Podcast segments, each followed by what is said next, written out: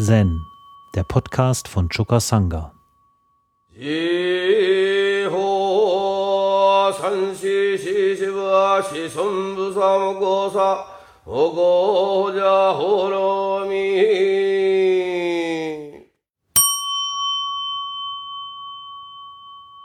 Heute würde ich gerne eine Geschichte aus dem Buch Prinz Siddhartha für Kinder ja, ähm, ein Stück weit vorlesen. Aber weil meine Augen ja schon so schlecht sind, wollte ich Emily fragen, ob sie vielleicht diese Geschichte für mich vorlesen kann. Hm? Mach ich. Machst du? Würdest du hier vorne hinkommen? Ich kann die anderen dich. Und zwar. Soll ich mich hinsetzen? Ja, setze ich hier vor den Altar mit Blickrichtung zu den anderen. Und äh, los geht es hier, da wo ich den Pfeil gemacht habe, okay. zum Ende der Geschichte. Ja? Und wenn da Bilder kommen, dann kannst du sie kurz mal hochzeigen. Eines Tages, als der Prinz im Garten saß, zog ein. Zog der Prinz ein, ist Siddhartha. Ja? Zog eine Kette von Schwänen über ihn dahin. Da plötzlich, schnell, da plötzlich schnellte ein Pfeil in die Höhe. Einer der Schwäne wurde getroffen, stürzte herab und landete unmittelbar zu Füßen des Prinzen. Der Pfeil stak noch in seinem Flügel. O du armer Schwan, sagte Prinz Siddhartha, Siddhartha, Siddhartha zärtlich mit aller Vorsicht hob er den verletzten Vogel hoch. Hab keine Furcht, ich werde mich um dich kümmern. So lass mich zunächst äh, einmal den, diesen Pfeil entfernen. Und während er den Schwan mit der einen Hand behutsam streichelte, zog er mit der anderen langsam den schmerzenden Pfeil aus der Wunde. Mit einem Heilwasser, das er bei sich trug, rieb er sodann den Flügel ein, wobei er ständig leise und freundlich auf den Schwan einsprach, sodass dieser sich ganz ruhig verhielt.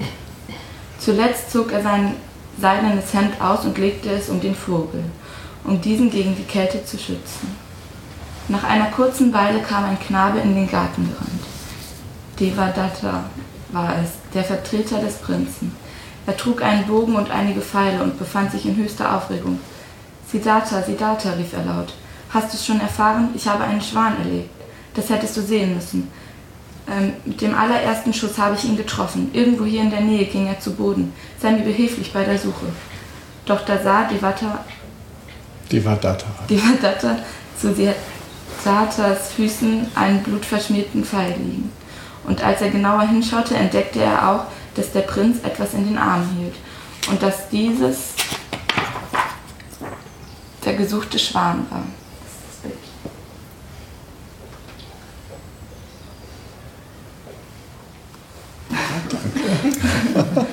hey, du hast meinen Schwan gestohlen, schrie er gellend. Gib ihn mir zurück. Ich habe ihn geschossen und er gehört mir. Devadatta griff nach dem Vogel, aber Siddhartha gab ihn nicht frei und verhinderte, dass der wütende Vetter den Schwan auch nur berührte. Ich habe diesen Vogel hier verletzt am Boden gefunden, sagte der Prinz im festen Ton.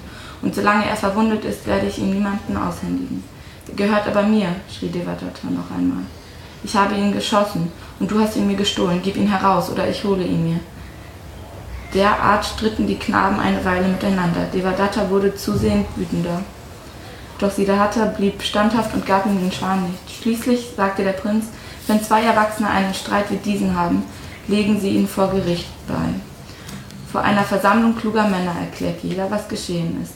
Und die klugen Männer entscheiden dann, wer recht, im Recht ist. Nach einer Überzeugung, nach meiner Überzeugung sollten wir das Gleiche tun. Devadatta war über diesen Vorschlag nicht sonderlich erfreut. Da es aber die einzige Möglichkeit schien, wie er doch noch in den Besitz des Schwans kommen konnte, stimmte er zu. So machten sich beide auf den Weg zum Palast und traten vor den König und seine Minister. Die Männer am Gerichtshof lächelten einander zu, als die beiden Kinder ihr Anliegen vortrugen. Sie sagten, einer solchen Kleinigkeit wegen wollen sie uns unsere Kosten. Ja, da ist dann noch so ein Bild.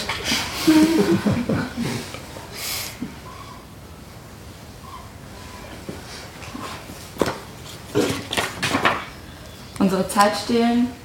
Der König hingegen sprach Siddhartha und Devadatta sind beide königliche Prinzen und es freut mich, dass sie mit ihrer Streitfrage zu uns gekommen sind. Ich halte es für äußerst wichtig, dass sie als künftige Herrscher die Arbeitsweise der Gerichte kennenlernen. damit sei die Verhandlung eröffnet. Jeder der beiden Knaben gab sodann eine Darstellung dessen, was geschehen war, worauf die Minister sich um eine Entscheidung mühten, wem der Schwan rechtens zuzusprechen sei. Einige unter ihnen waren der Auffassung, Devadatta hat den Vogel geschossen, folglich gehörte er ihm. Andere waren der Meinung, Siddhartha hat den Schwan gefunden, folglich gehörte er ihm. Und so sprachen und stritten die Minister eine geraume Weile über diesen Fall. Da trat in den Saal ein uralter Mann, den niemand vorher gesehen hatte. Aber da er so klug aussah, trug man ihm die Geschichte von den Knaben und dem Schwan vor. Nachdem er sich alles angehört hatte, erklärte er, für jeder Mann stellt das eigene Leben den höchsten Wert dar. Ich halte es daher für richtig, dass der Schwan denjenigen gehören soll, der ihm das Leben gerettet hat, nicht aber der ihn töten wollte. Gebt den Schwan Siddhartha. Da waren alle sich einig, dass der Alte recht gesprochen hatte. Und es wurde entschieden, dass Siddhartha den Schwan behalten durfte. Als der König späterhin versuchte, den Alten wieder, noch ein Bild,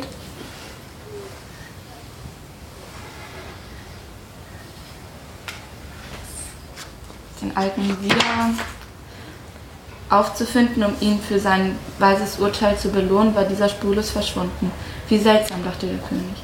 Ich möchte gern wissen, woher er kam und woher er ging. Aber niemand wusste das zu sagen. Das aber war nur eine der vielen merkwürdigen Begebenheiten, die sich in, dem, in der Kindheit des Prinzen zutrugen, sodass viele Menschen in dem Glauben bestärkt wurden, es muss, müsse wahrhaftig ein Kind von besonderer Art sein. Ende. Ich danke dir sehr, dass du uns das vorgelesen hast. Und ähm, ich empfehle den Eltern, die ähm, ihre Kinder so ein bisschen ähm, über das Leben des Buddha oder so instruieren wollen, dass sie sich dieses Buch hier beschaffen. Ja? Der Autor heißt Jonathan Landor und Janet Broke. Und das Buch heißt einfach Prinz Siddhartha. Und ähm, ähm, ich habe das äh, Buch schon verschiedentlich im Buddha-Unterricht mit meinen eigenen Kindern verwendet oder den Kindern, mit denen wir diesen Buddha-Unterricht machen. Und die Kinder finden die Geschichten irgendwie sehr nachvollziehbar. Ja? Also deshalb danke ich dir nochmal, dass du das hier vorgelesen hast. Und ähm, die Geschichte, die hier berichtet wird von dem Buddha noch als Knaben, ja, wo er noch nicht erwachsen ist und schon mit seinem Vetter Devadatta da aneinander gerät bei dieser Geschichte mit dem Schwan. Ähm, die ähm, finde ich unter dem Gesichtspunkt ähm, bemerkenswert, dass für den Buddha als Knaben schon äh, das Leben der Tiere oder so etwas hoch im Kurs stand. Und äh, mir ist aufgefallen, dass die meisten Kinder ähm, so spontan irgendwie mit den Tieren fühlen. Wenn die äh, irgendwie Katzen, Hunde, wen auch immer sie sehen, sind sie im ersten Moment immer sehr offen und, äh, und haben irgendwie keine Scheu, mit den Tieren mitzufühlen. Ja, sie gehen mit denen und äh, sie wollen die versorgen, natürlich immer nur ganz kurz. Sie lieben, was weiß ich, die Meerschweinchen und alle diese Tiere, äh, weil sie so in dem ersten Augenblick so sehr ansprechen und hinterher überlassen sie die Pflege den Eltern. Das ist, ist ein anderer Aspekt, äh, den habe ich in meinem Leben erfahren, dass sie äh, sehr begeistert sein können von den Tieren, aber so die Langzeitpflege, das ist nicht so, nicht so ganz das Ding der Kinder. Deshalb ist es wichtig, dass man sich als Eltern klar macht, ob man selber so ein Tier haben will oder nicht. Weil darum geht es nachher. Trotzdem, Tiere haben alle diesen, äh, die Kinder haben alle diesen unmittelbaren Zugang zu dem Gefühlsausdruck der Tiere und sind an denen interessiert. Und ähm, ich denke mir, dass viele Kinder es schön fänden, äh, wenn wir ganz allgemein in unserer Gesellschaft einen tierfreundlichen Umgang hätten mit den Mitgeschöpfen. Ja? die uns umgeben. Und ähm, was ich in letzter Zeit beobachte, ist, dass ähm, diese Vegan-Bewegung in Deutschland sich mehr und mehr ausbreitet. Wir können das an unserer Seminarküche sehen. Also vor 30 Jahren haben wir da vegetarische Vollwertkost eingeführt. Und ähm, inzwischen ist der Vegananteil immer größer, so groß schon, dass ähm, die Küche immer wieder überlegt, ob sie nicht ganz auf vegane Ernährung umstellen soll. Ja? Und ähm, ja, der Leitgedanke hinter dieser veganen Ernährung ist ja, dass äh, man keine Lust hat, sich äh, auf eine Weise zu ernähren, die Leid den anderen Lebewesen zufügt. Und ich finde das bemerkenswert, dass das zu einer richtigen Bewegung bei uns geworden ist.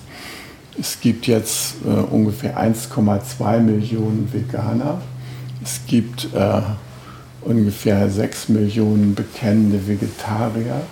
Also es ist ein relativ großer Anteil der Bevölkerung, der äh, so in die Richtung denkt, ähm, sich so zu ernähren, dass man Tiere dabei nicht quälen muss.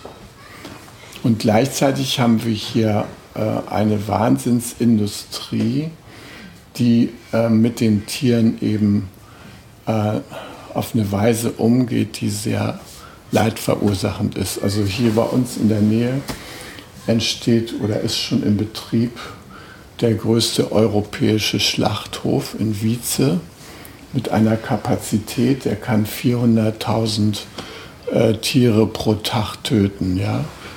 Muss man sich mal überlegen, was das bedeutet. So aufs Jahr gerechnet. Und dieses Ding ist mit öffentlichen Mitteln subventioniert worden. Ähm, die EU hat das gefördert und so und das Ganze immer unter dem äh, Schlagwort Konkurrenzfähigkeit. Ja, wir müssen konkurrenzfähig bleiben in der Nahrungsproduktion und so.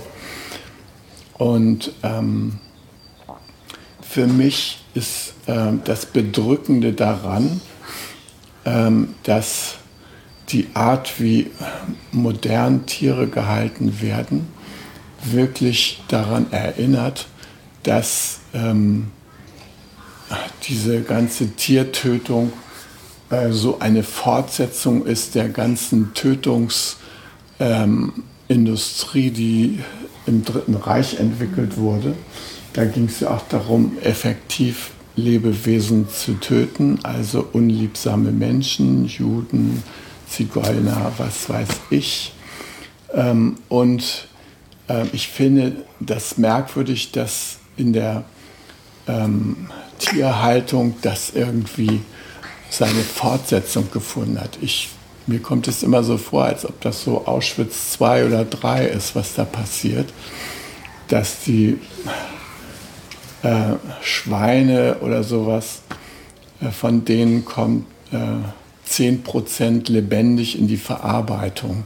Also es ist schrecklich, wenn man sich das mal überlegt, was das für unglaubliche Mengen sind. Und mh, hm, da fragt sich, warum äh, kriegen wir das nicht hin, dass wir mit den anderen Mitgeschöpfen auf eine Weise umgehen, die irgendwie ähm, ja, ihnen gerecht wird oder die ihnen ein äh, schönes Leben oder sowas lässt. Ja? Es ist immer weniger möglich, das irgendwie hinzubekommen. Wolltest du dich melden? Äh, ja, ich wollte dazu sagen, ja. weil ich glaube halt, äh, ich denke mal, hier sind ziemlich alle in diesem Raum davon überzeugt, dass das schlecht ist. Aber es gibt natürlich auch Menschen, die so wahrscheinlich nicht so einfühlsam sind und wirklich davon überzeugt sind, dass es gut ist. Ja. Und ich glaube, das ist der Punkt, an dem das dann so schwer ist, zu sagen, nee, das geht nicht, weil man muss denen das ja wirklich klar machen und wenn das wirklich deren Überzeugung ist, ist es halt so schwer. Genau. Also was können wir tun, um an deren Überzeugungen anzusetzen und ähm, die dafür zu begeistern, dass andere Lebewesen irgendwie auch ein Recht haben zu leben. Ja?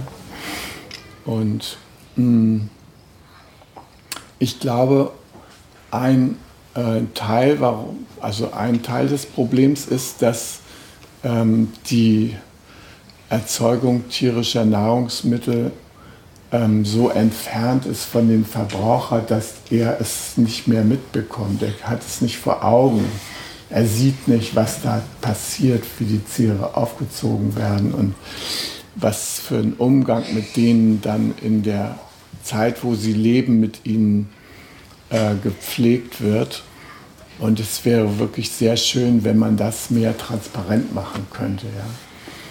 Ja. Ähm, insgesamt bin ich begeistert davon, dass die Veganer sich so im Aufschwung befinden.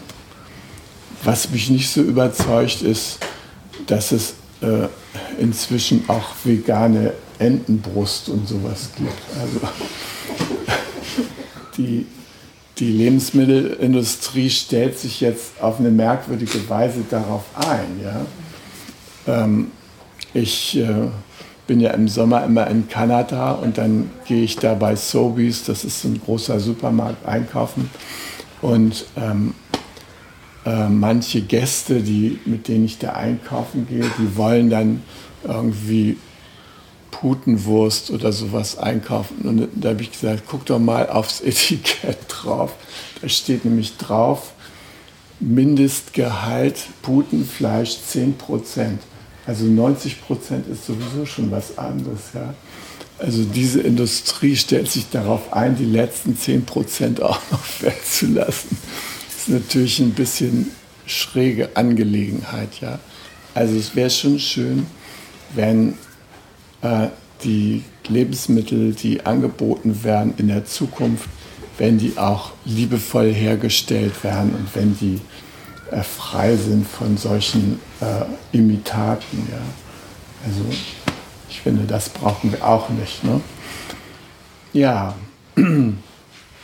kurz und gut, ähm, wir versuchen ja hier auf unserem Togenji-Gelände auch so etwas wie eine Selbstversorgung aufzubauen. Ich hoffe, das wird uns längerfristig auch gelingen. Wir haben ja zwei kleine Gärten und drumherum auch noch etwas. Und wenn wir den Betrieb des Tempels etwas intensiver aufgenommen haben, dann finden sich hoffentlich auch die Menschen, die bereit sind, mit uns dieses Land so zu bearbeiten, dass es irgendwie ähm, zu unserer Selbstversorgung beiträgt und auf eine Art bearbeitet wird, wo wir unsere Liebe dem Dharma gegenüber ausdrücken können. Ich bin ganz begeistert, wie auf dem Permakulturgelände des Lebensgartens im Augenblick ähm, Gemüse gezogen wird. Und ähm, ich finde das großartig, dass Jean-Philippe, der das verantwortet, dass es dem möglich ist, uns das ganze Jahr über jede Woche mit einer Gemüsekiste zu versorgen. Natürlich im Winter ist die Abwechslung äh, ein bisschen begrenzt. Da liegt dann immer so ein Kürbis, so ein Hokkaido mit Grünkohl und äh, ein paar Möhren und sowas drin. Aber trotzdem kann man sich gut darauf einlassen und ähm, so eine Idee davon bekommen, dass es uns möglich sein könnte, äh, mit hier vor Ort angebauten Lebensmitteln äh, sich gesund zu ernähren. Und ähm, wir brauchen nicht diesen ganzen exotischen Kram da, Prinzessböhnchen aus, aus Kenia und so weiter. Das ist nicht nötig. Ja? Wir können mit dem, was hier wächst, ganz gut übers Jahr kommen. Das zeigt jedenfalls Jean-Philippe. Und ähm, ja, ich würde mich sehr darüber freuen, wenn das auch etwas ist, eine Zielsetzung, an der wir gemeinsam äh, arbeiten. Und ähm, ja, was ich so wichtig finde, ist, dass wir sehen, wie alles miteinander zusammenhängt.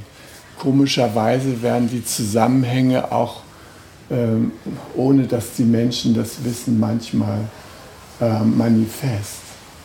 Also beispielsweise äh, die, das Schweineeiweiß, was manche Menschen essen, das ähm, ist dem menschlichen Eiweiß so ähnlich, dass es nicht unbedingt verdaut wird in dem Sinne, dass diese Proteine vollständig abgebaut werden und die Energie daraus gezogen wird, sondern die werden häufig da, wo sie beim Schwein waren, äh, werden sie bei Menschen wieder eingebaut.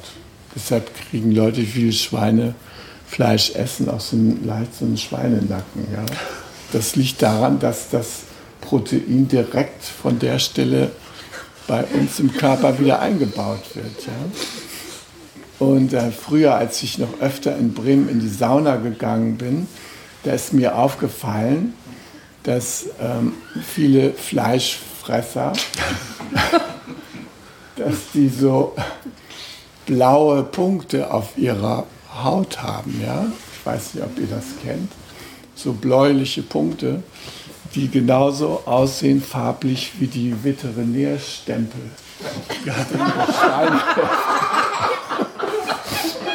mit denen die abgestempelt werden. Und ich finde, spätestens wenn man so einen Veterinärstempel auf der Haut hat, sollte man aufhören, Schweinefleisch zu essen. Ja, ja also uns nicht bewusst, aber so, so sind die Kreisläufe, so direkt ist es. Und ähm, ich denke, es ist wirklich an der Zeit, unsere Rolle hier auf dem Planeten in dieser Hinsicht nochmal zu überdenken. Äh, ich finde, wir Menschen haben eine echte Chance gehabt und haben sie vielleicht immer noch, Gärtner auf diesem Planeten zu werden. Also Wesen, die sich um den Planeten insgesamt sorgen und auch um alle Wesen, die da mit uns zusammen äh, aktiv sind und lebendig und so äh, unser Leben teilen. Und ähm, was ich beobachte, ist, dass äh, dieser Bereich äh, sich sehr unterschiedlich entwickelt. Was ich schön finde, ist, dass hier in unserer Gegend zum Beispiel ähm, Kraniche wieder heimisch geworden sind. Also die, die fliegen hier über den Lebensgarten. Ihr habt sie wahrscheinlich heute Morgen schon gehört. Ähm, das ist etwas, was ich mir lange gewünscht habe, dass die Kraniche zu uns zurückkommen und ähm, die sind also zu Hunderten und Tausenden wieder präsent, aber andere Tiere verschwinden so ziemlich stark aus unserer Landschaft und zu denen gehören zum Beispiel die Bienen. Ja? Also wir haben hier mh, hm, im letzten Jahr vier Bienenvölker im Bereich des Lebensgartens gehabt und davon hat nur ein Volk überlebt. Und das ist nicht eingegangen an der gefürchteten Varroatose, sondern das ist eingegangen, die Völker sind eingegangen an äh, Pflanzenschutzmitteln, Neonicotinoide heißen die. Deren Anwendung ist zwar von der EU für zwei Jahre ausgesetzt worden, aber man kann davon ausgehen, dass sich die Anwender da rechtzeitig eingedeckt haben, um die Sachen trotzdem auszubringen. Jedenfalls ist der Befund in den drei Völkern, die es nicht geschafft haben, derselbe. Die Bienen sind weggeflogen und haben den Honig zurückgelassen. Das heißt, sie haben nicht wieder zurückgefunden. diese Nicotinoide, Neonicotinoide sind ein äh, sehr verbreitetes Pflanzenschutzmittel, die ähm, Bayer und Co. Ähm, bestreiten natürlich, dass sie einen Effekt haben auf die Bienen und ähm, in Frankreich gab es eine große Protestbewegung. Hm, die Imker sind da auf die äh, Barrikaden gegangen. In den USA hat man teilweise 80 Prozent Verlust der Bienenvölker infolge dieser Anwendung. Und wenn wir keine Bienen mehr haben hier in dieser Welt, ja, dann, dann ist es mit uns auch nicht mehr lange und weit her. Denn äh, wollen wir das so haben wie in China, wo die Menschen mit Pinseln in der Hand von Baum zu Baum gehen, um die Blüten zu bestäuben, weil es da keine Bienen mehr gibt? Also das ist doch nicht das, worauf wir hinaus wollen. Ja, ja also ein Volk von mir hat es geschafft. Mein Imkerfreund Lutz, der ist in der Wedemark bei Hannover, der hatte auch vier Völker. Bei dem hat auch kein einziges Volk überlebt. Und es ist nicht eben die Varroatose, die uns da plagt, sondern eben diese Pflanzenschutzmittel. Und das war schon im Frühjahr letzten Jahres zu sehen. Da waren wir hier von Rapsfeldern umgeben.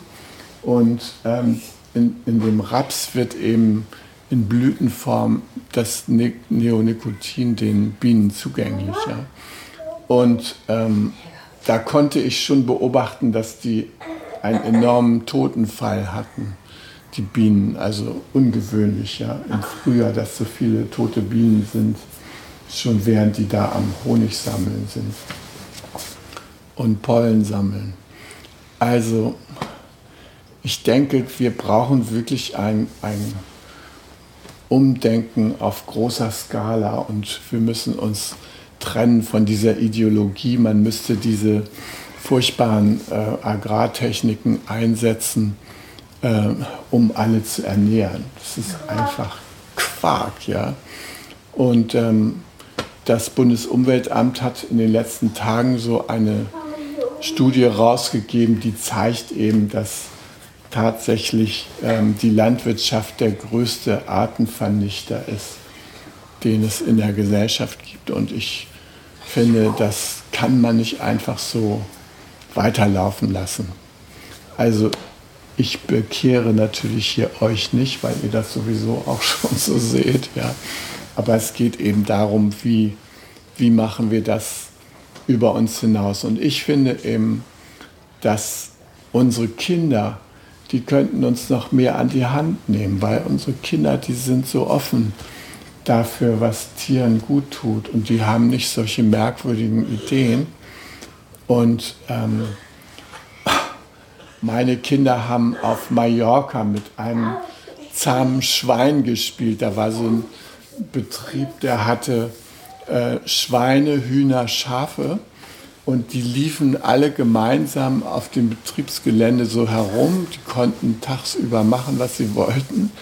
Und äh, die Besitzer, die waren äh, mit der Verbreitung von Solarpanelen auf Mallorca beschäftigt. Ja, die hatten so ein Umweltbusiness, äh, wo sie eben ähm, Umwelttechniken überall montiert haben.